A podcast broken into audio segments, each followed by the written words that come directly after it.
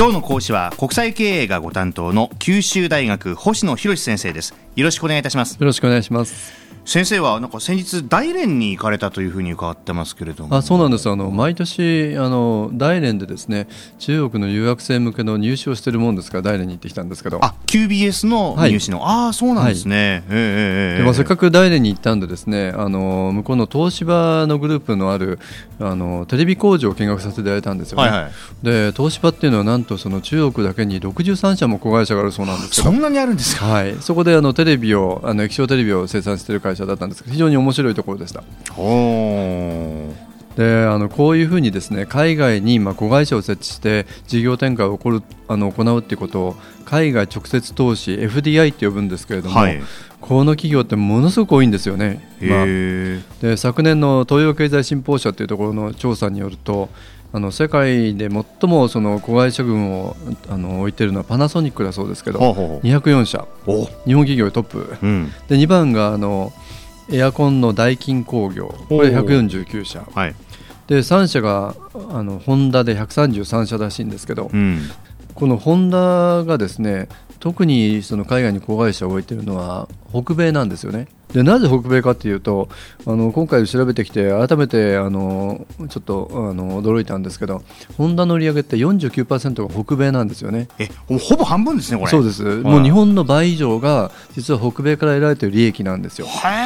でそうすると当然ですねもう市場のあるところであの販売するどころではなくて生産をする。それから研究開発もまで行う、うん、それだけじゃなくてその後のサービスメンテナンスだとかのサービスもそうですし、うん、あの自動車のローンだとかのこのファイナンス機能、うん、こんなことを全部置くとですねあのアメリカ合衆国だけでも23社の子会社を置かれてるらしいんですよね。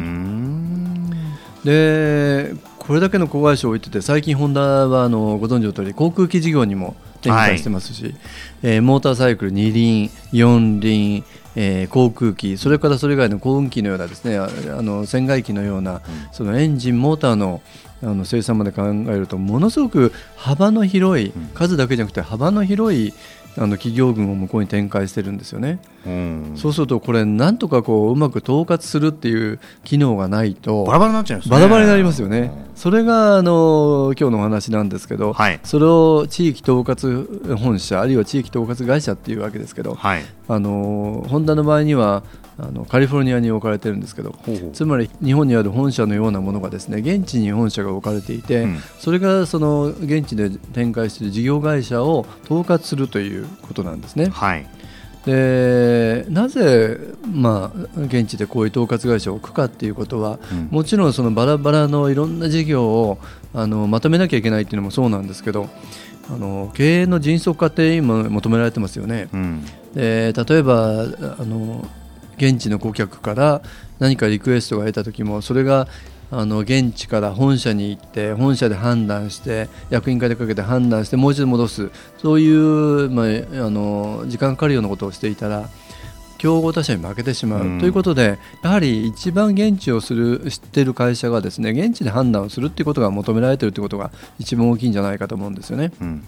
あるいはこれだけのいろんな会社を現地で展開していると必要な資金だとか人材っていうのもあのきちんとこうこういった経営資源というものもですねあの入手をしてそれを配分していくあるいはコーディネーションしていくことも必要だと思うんですね、うん、まあ、こんなことが、まあ、地域統括本社を置く2つ目の理由かなと思うんですけど、まあ、3つ目で言うとですね最近、まあ、EU はもちろん、えーと、と北米であれば NAFTA という北米自由貿易協定というものがあってこの中で事業を展開しているとすればですねやはり現地に即したルールだとか仕組みっていうことを十分理解しながらあの経営をしていくためにはやはり本社が一括してするんではなくて現地にその権限を持たせるってことが必要だと思うんですよね。うん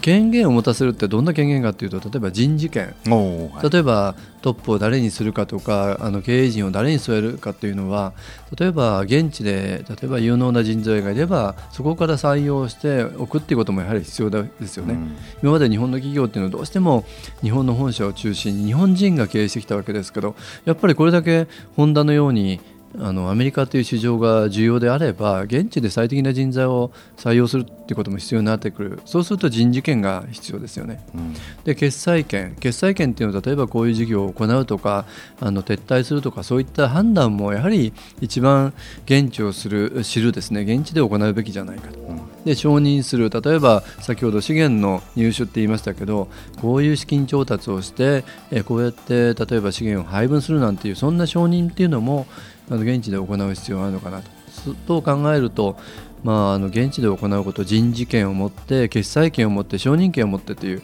まさにその現地化っていうものにはですねこの地域統括本社っていう存在あの不可欠なのかなと思うんですよね。これ今後ますますこういう形態のものって多くなっていきますよね。明らかに多くなってなっていくと思いますね、うん、もう日本にある本社からですね世界の隅々で起きていることまで判断しながら、うん、あの決定を下すっていうそんなもう時間がかかるようなことできないと思うんですよね、うん、で先ほど人材の話をしましたけれども最適な人材っていうのもやはり現地で採用してでそこで教育をしてそして経営陣に加えていくってこんなことも必要になってくると思うとですね、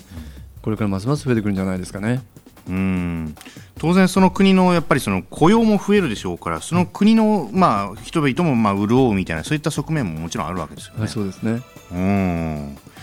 えー、そういった地元が潤いつつそして会社も大きくなる上ではこういった、えー、携帯もどんどん必要になってくるということで次回はまたこの話の続きになります、ね、そうですね、はい、はい、このグローバル展開の方法として、うん、あの今日は地域統括の本社の話をしましたけれども、はい、それを中心とした経営について次回お話をしたいと思います。はい。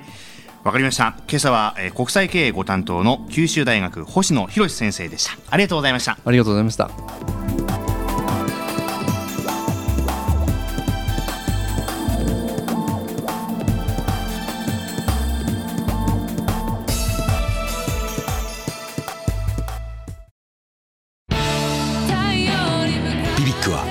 九州で生まれ九州の人たちに光を届けています。九州のお客様が光り輝くように。それが QTnet の変わらない思いです。キラキラつながる QTnet。